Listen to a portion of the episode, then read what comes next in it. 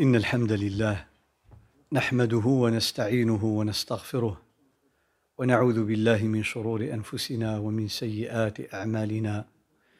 من يهده الله فلا مضل له ومن يضلل فلا هادي له وأشهد أن لا إله إلا الله وحده لا شريك له وأشهد أن محمدا عبده ورسوله. يا أيها الذين آمنوا اتقوا الله حق تقاته ولا تموتن إلا وأنتم مسلمون. يا أيها الناس اتقوا ربكم الذي خلقكم من نفس واحدة وخلق منها زوجها وبث منهما رجالا كثيرا ونساء واتقوا الله الذي تساءلون به والأرحام.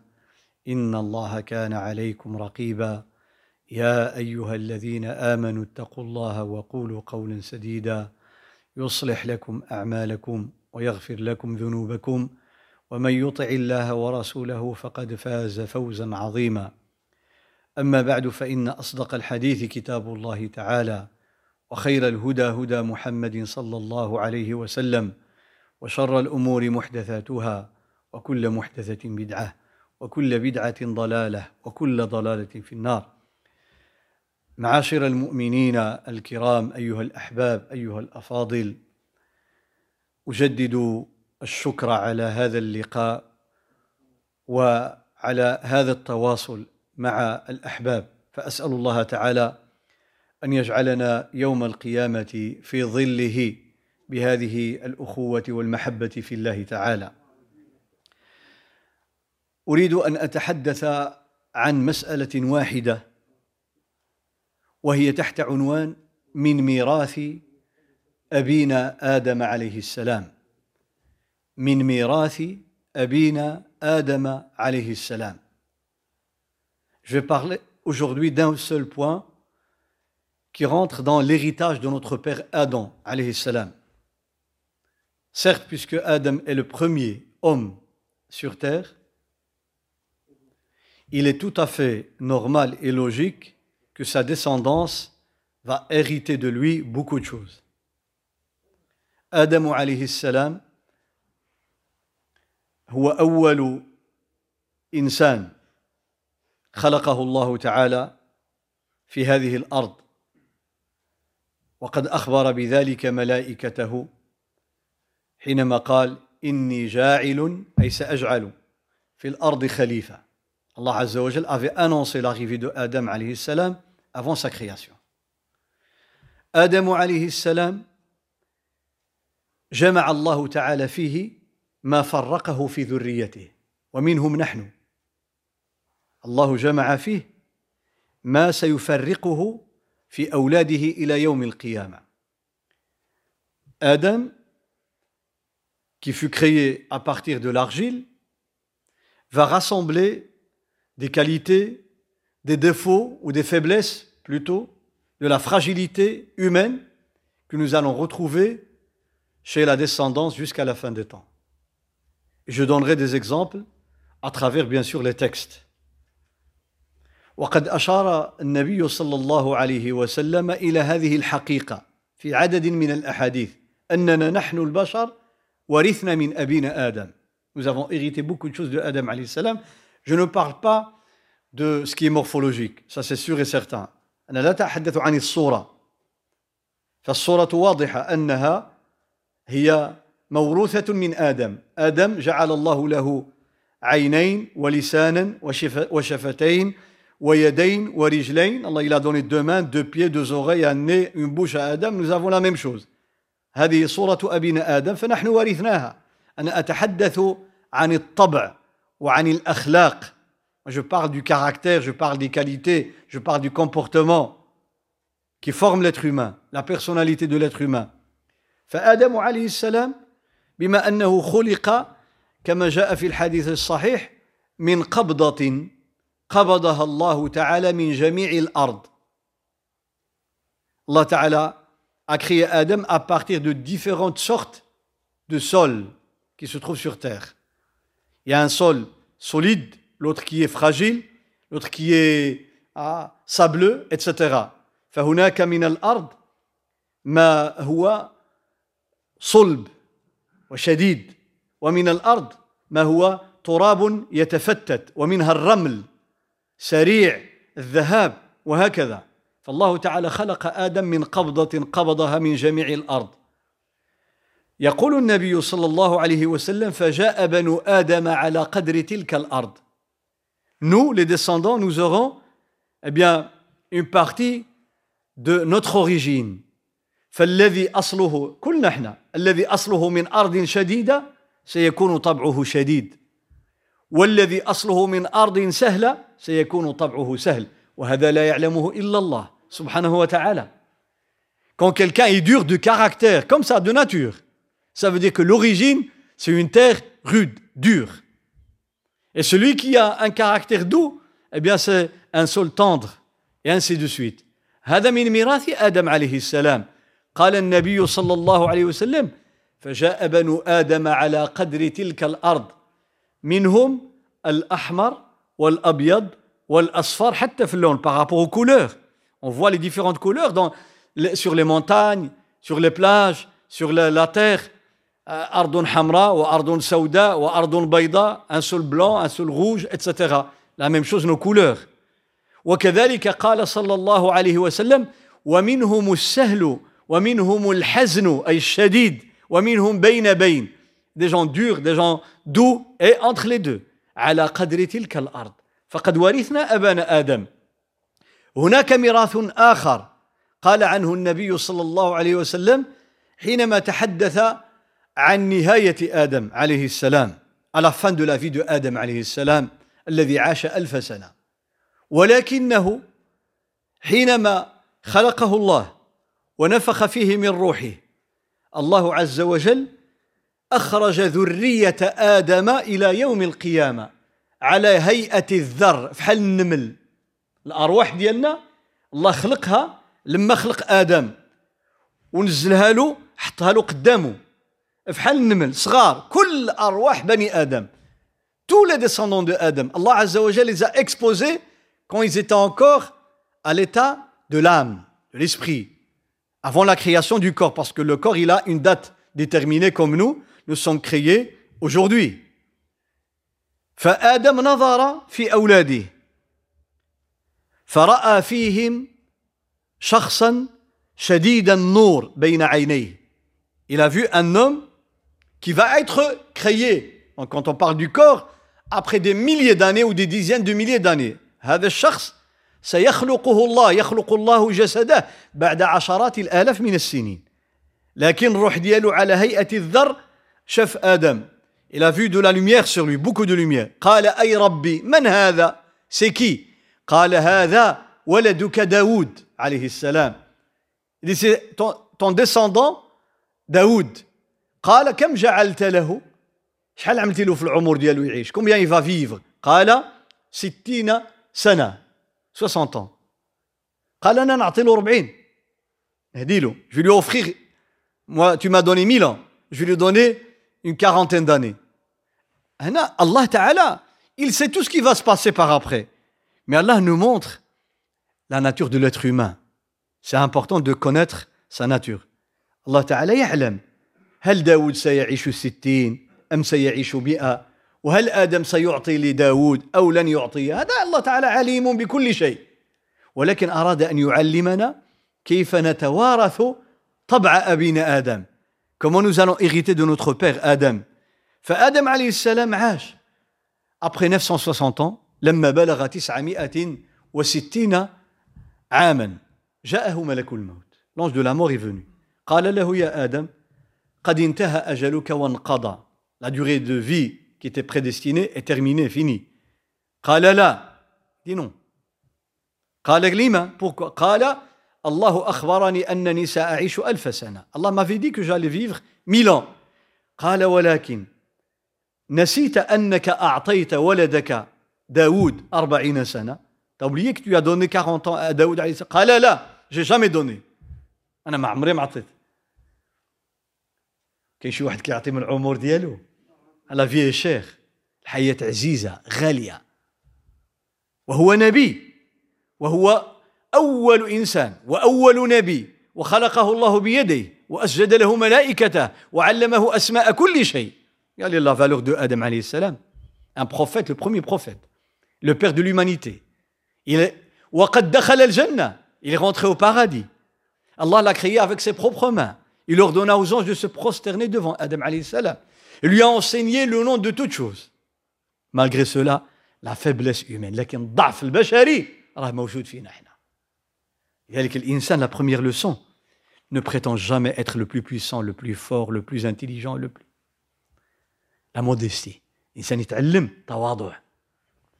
هذا سيدنا آدم كلمه الله. Allah lui a parlé de vive voix.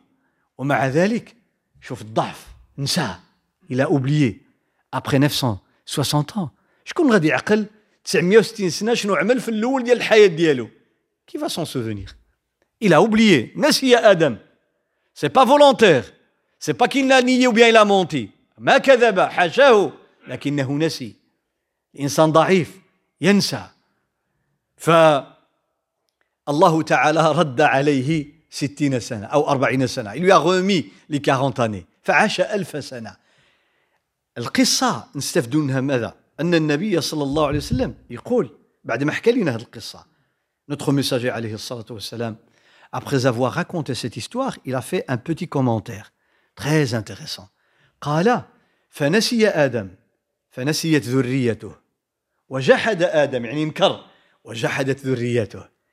لآدم a أوبليي سا descendance فا أوبليي آدم a nié mais involontairement sa descendance va aussi nier. فنحن ورثنا من آدم هذا الضعف في البشر. ننسى وننكر ونجحد. شحال مرات شي واحد يقول لك أجي نهار فلاني أنت قلتي لي كذا وكذا. تقول له ابدا ما عمري قلت أنا هذا الشيء. Tu m'avais promis telle et telle chose. Jamais. Ça, ça arrive. يوقع لأي واحد منا. ينسى الإنسان. إنسان ضعيف. لكن اليوم سأقف معكم في هذا السياق. ما ورثناه من آدم في قضية واحدة. Le point que je voudrais partager avec vous ce n'est pas ce que j'ai dit. Ça c'était une introduction. Pour comprendre le contexte لنفهم أننا ورثنا من آدم أمورا كثيرة. منها ما أقوله الآن. من قول الله تعالى في سورة الأنبياء dans سورة les prophètes سورة الأنبياء.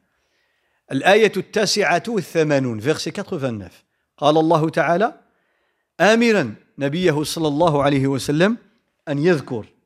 قال له تذكر. تذكر يا محمد صلى الله عليه وسلم. تذكر شنو وقع لزكريا.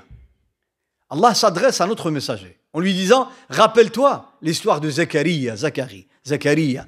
قال وزكريا إذ نادى ربه. Lorsqu'il appelle ou il implora son Seigneur. لما دعا سيدنا زكريا في لحظة من لحظات حياته. دعا واحد الدعاء عجيب. والله تعالى نقل إلينا هذا الدعاء وهذه القصة وجعلها في القرآن الكريم. وزكريا أو زكريا إذ نادى ربه ربي il dit quoi? Il dit ô Seigneur لا تذرني فردا وأنت خير الوارثين. ما تخلينيش بوحدي ما تخلينيش بوحدي. Ne me laisse pas seul. Tu es le meilleur des héritiers. Lorsque rappelle-toi lorsque Zacharie implora son Seigneur en disant ne me laisse pas seul Seigneur tu es le meilleur des héritiers شنو قال قال ربي لا تذرني أي لا تتركني لا تدعني فردا أي وحيدا وأنت خير الوارثين هذه الآية آية عجيبة Vous savez, le Coran a traité des questions dogmatiques, des questions d'ordre juridique, des questions d'ordre social, des questions d'ordre économique, des questions d'ordre médical, des questions d'ordre physique, des questions d'ordre astrophysique, des questions d'ordre psychologique, et ainsi de suite. القرآن الكريم تحدث عن كل ما يحتاج إليه الإنسان في حياته في عقيدته في أخلاقه في أحكامه من الحلال والحرام والعبادات والمعاملات les transactions financières le relationnel العلاقات مع الجار مع الوالدين مع المجتمع مع الناس مع الزوج مع الزوجة مع الأولاد القرآن تحدث عن كل هذا وتحدث عن غيره ومن الأمور التي تحدث عنها القرآن قضية نفسية une question d'ordre psychologique. Très sensible. ورثناها من أبينا آدم ما هي هذه القضية؟ وإلي أوسي دوغدغ سوسيال وكذلك هي لها علاقة بالاجتماع البشري. الشعور بالحاجة إلى من يؤنسك. كل واحد منا محتاج لشي واحد يونسو يكون معاه ما يبقاش بوحده والناس كبار كيعرفوا هذا الشيء أكثر من أي واحد. لو besoin de se sentir entouré en compagnie.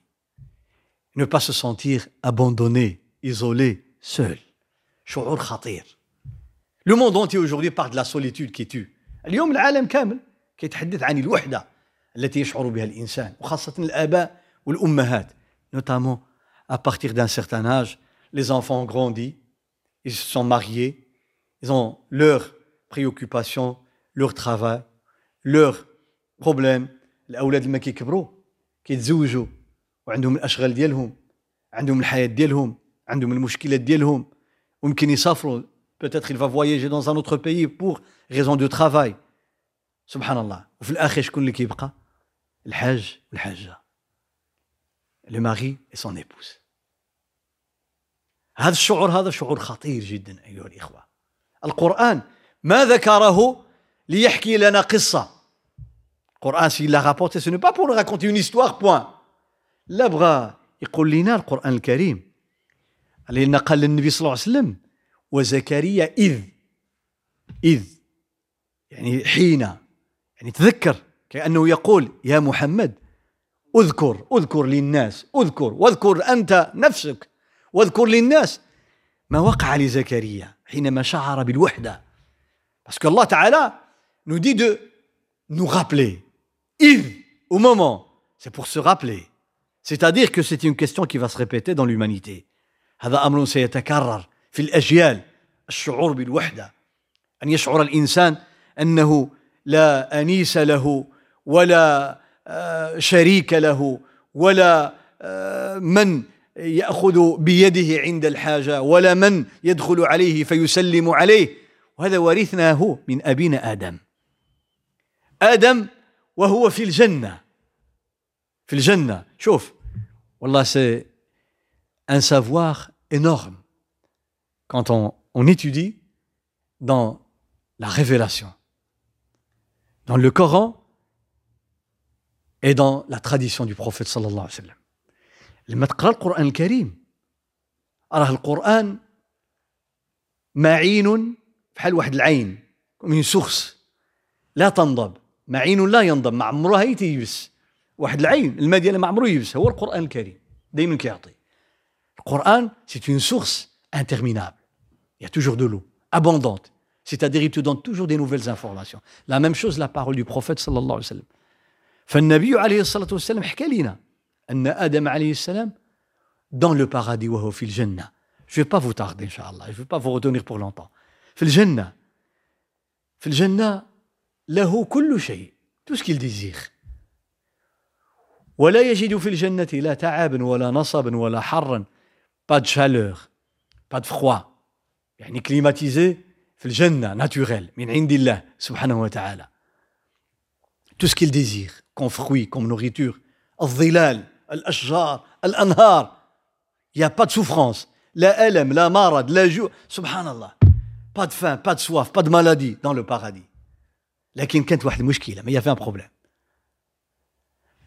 الله تعالى أمر الملائكة أن تجالس آدم. هما اللي يجلسوا معه ويعاشروه lui tenir compagnie. الملائكة les anges. فكان آدم يجالس الملائكة.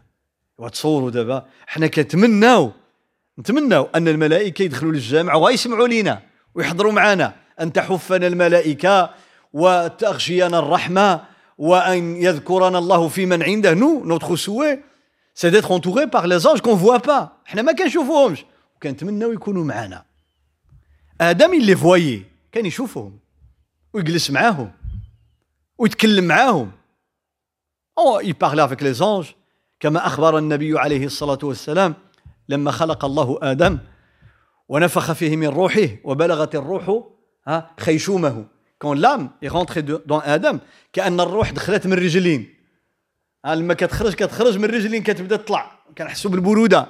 Sens le froid glacial, d'abord les pieds quand l'âme quitte le corps. لما وصلت هنا une fois arrivé là عطس آدم. ah Adam a éternué فقال الله له يا آدم قل الحمد لله. شوف إحنا كان شحال من واحد كيعطس 20 مرة؟ ما كنقولوهاش. آه إحنا mais on ne dit pas on oublie وخاصة الشباب باقي الناس كبار الحمد لله. والشباب الشباب آه pas toujours des petites minorités الشباب هم هم العسل والحلاوة وإن شاء الله فيهم خير كبير. حنا quand je dis ça c'est pour la provocation positive ها كنبغي باش اللي كيسمع يكون فيه النفس. قول لا أنا كنقولها. الحمد لله. نعمة لأن نعمة الروح. خصنا نعملوا العلاقة بين الأمور. آدم لام أغيفي لا يدي تشوم يعطس ويدي الحمد لله. علاش؟ نعمة الحياة. Encore une fois la valeur de la vie. نعمة ديال الحياة. شحال ديال الناس اليوم كيضيعوا الحياة ديالهم؟ On détruit sa vie par la drogue par les suicides. Le désespoir اليأس المخدرات الانتحار. سيضيع الحياة ديالو. الحياة نعمة. نعمة لا يهبها أحد إلا الله.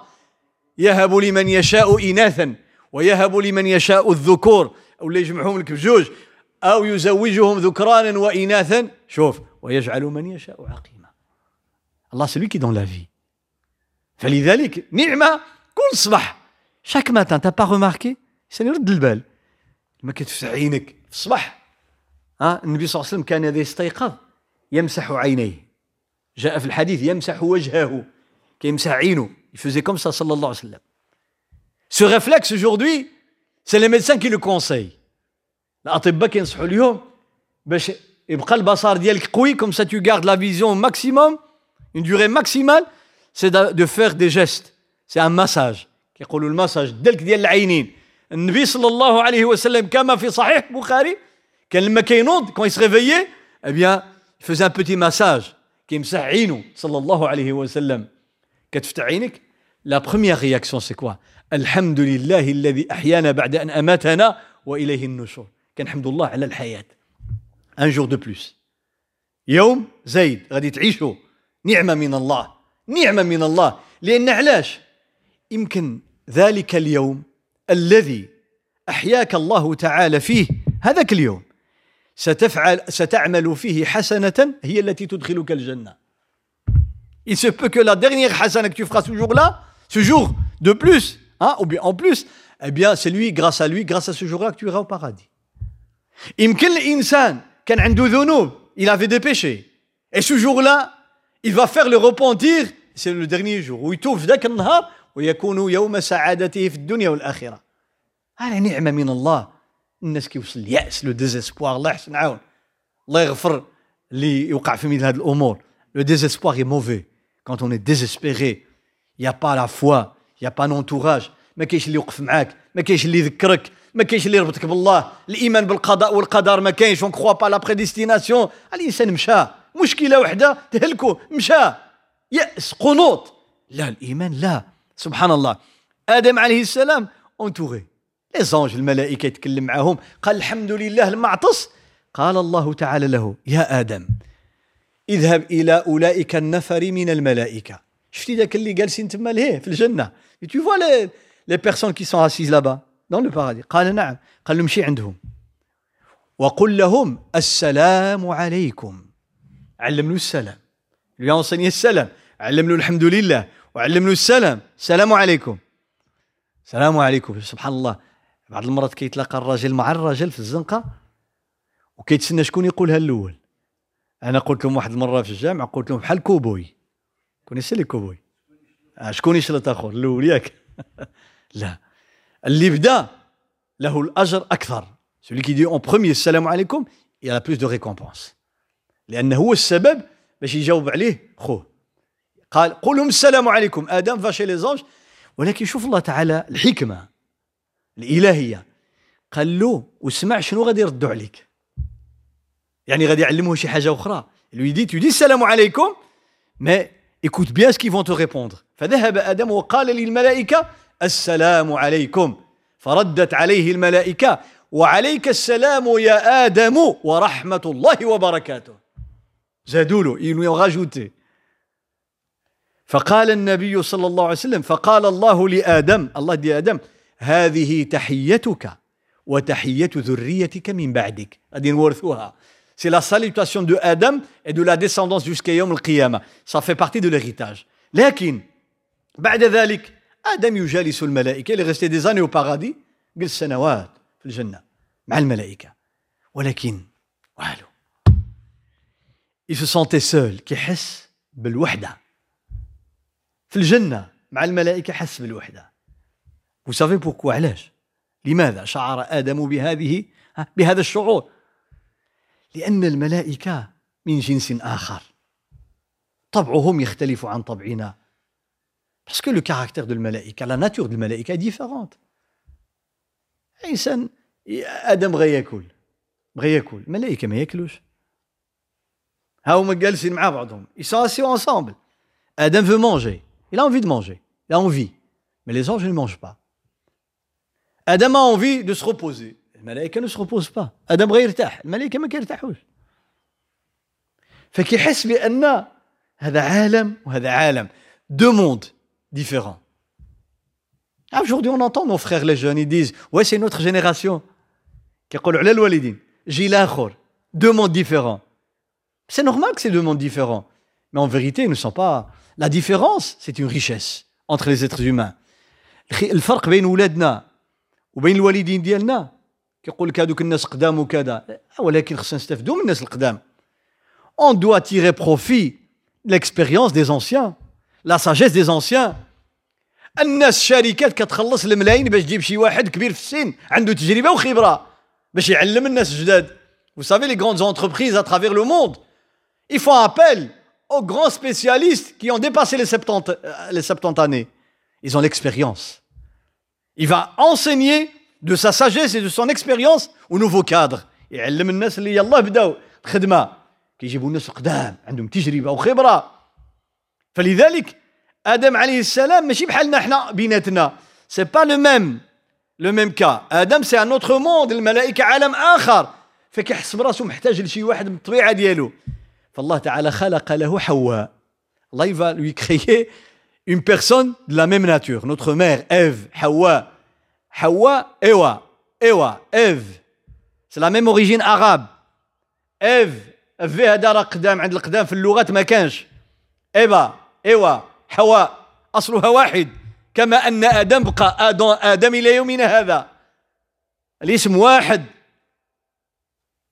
فهذا الشعور vous savez ce sentiment d'être seul va nous accompagner هذا الإحساس بالوحدة غادي يتبعنا هو اللي غادي يعيش سيدنا زكريا. وزكريا إذ نادى ربه ربي لا تذرني فردا وأنت خير الوارثين. وهنا فن الدعاء فن الدعاء. زكريا regardez il dit je suis seul. Il va citer un des noms sublimes d'Allah subhanahu wa ta'ala الوارث الوارث c'est l'héritier. ما قالش وأنت أرحم الراحمين هنا بحال اللي قال سيدنا أيوب قال وأنت خير الوارثين وما قالش أنت الغفور الغفار. وما قالش أنت العظيم وما قالش أنت الكريم. قال وأنت خير الوارثين. هذا الدعاء بشكل غير مباشر. c'est فن في الدعاء. بحال أنت إذا جا عندك شي واحد quelqu'un vient chez toi.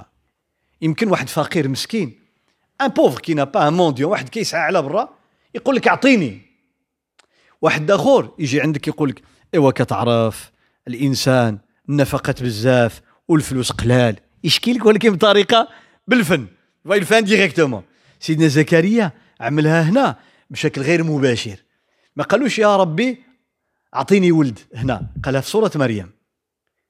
ذكر ربي ذكر رحمة ربك عبده زكريا. إذ نادى ربه نداء خفيا. قال ربي إني وهن العظم مني واشتعل الرأس شيبا. ها؟ ولم أكن بدعائك رب شقيا وإني خفت الموالي من ورائي وكانت امرأتي عاقرة فهب لي فهب أعطيني il dit donne فهب لي من لدنك وليا يرثني ويرث من آل يعقوب واجعله ربي رضيا. صرح explicitement قال يا ربي أعطيني ولد. هنا في سورة الأنبياء لا. l'a pas dit donne-moi un enfant قال أنا بوحدي. هذا فن في الدعاء. Dit je suis seul.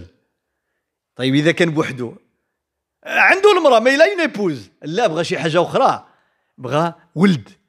un enfant l'a envie d'un enfant فقال يا ربي أنا بوحدي. وأنت خير الوارثين. الوارث هو الذي يبقى. فالله تعالى يبقى ولا يموت.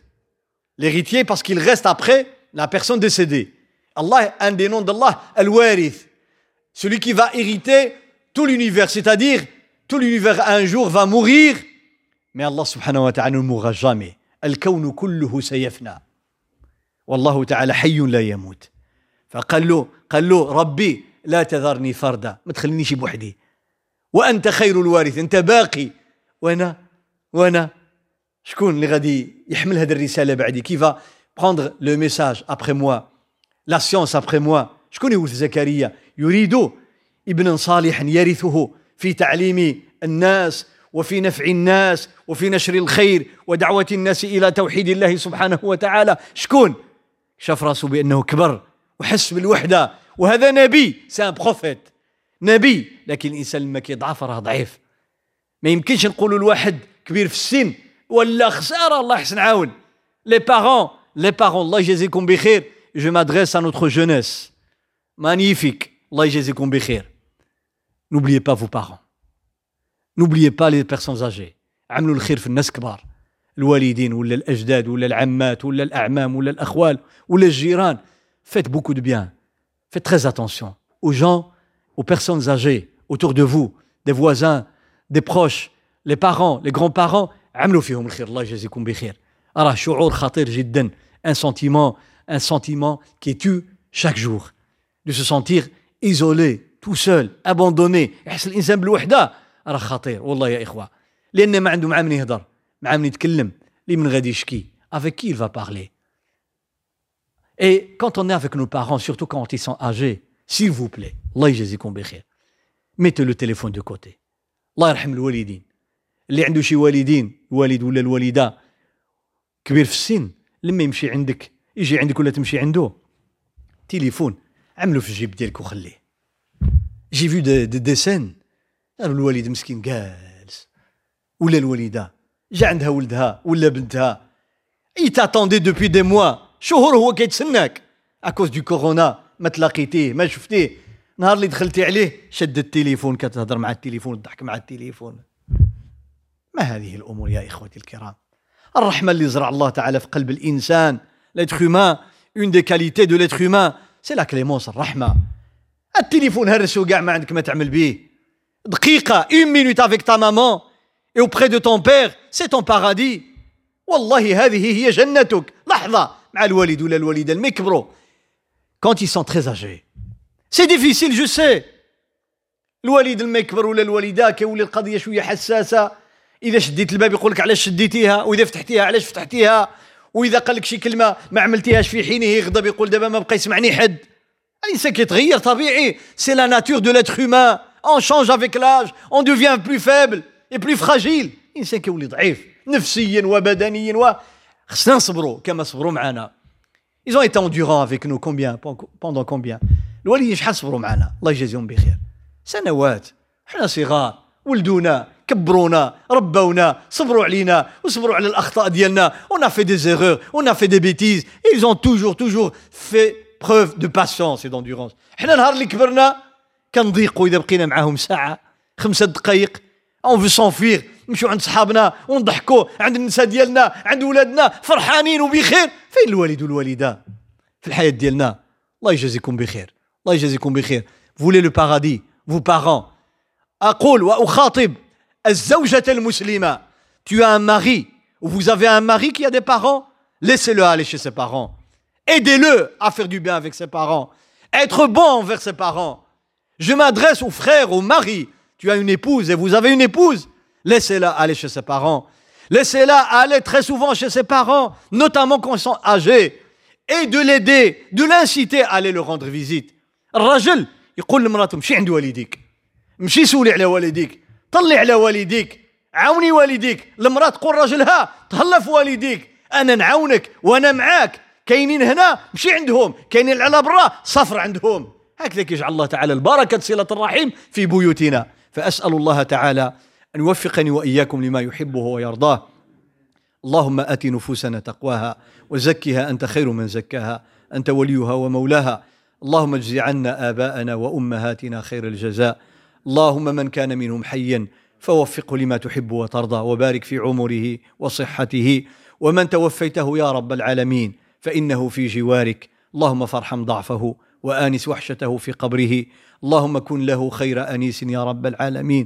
سبحان الله حتى في القبر الإنسان يجي له العمل الصالح ديالو ليؤنسه. même dans la tombe on de quelqu'un pour nous tenir compagnie comme a dit le prophète صلى الله عليه وسلم tes actions vont venir sous forme d'un être humain un beau visage bien habillé une, une très très belle odeur. رائحه طيبه لباس جميل وجه جميل العمل ديالك الصالح يجي عندك في القبر اول ليله تدخل القبر ديالك يقول لك أنا عملك الصالح فاسال الله ان يؤنس وحشتنا وأن ييسر أمورنا ويختم لنا بالباقيات الصالحات وبالتوبة النصوح. سبحان ربك رب العزة عما يصفون وسلام على المرسلين. والحمد لله رب العالمين. وأجدي شكري لكم. بارك الله فيكم.